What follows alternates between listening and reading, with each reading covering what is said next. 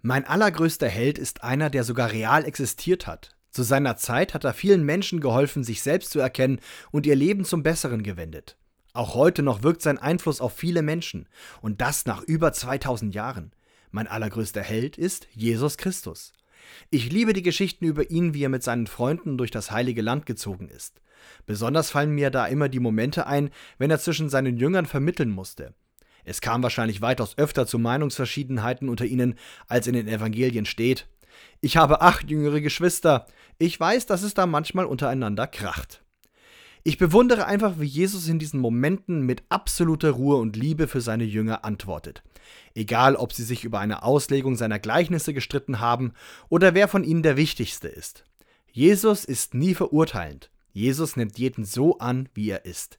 Wenn ich auf die Eigenschaften meiner Helden schaue, sehe ich, dass ich eigentlich nur Jesus als mein Vorbild brauche.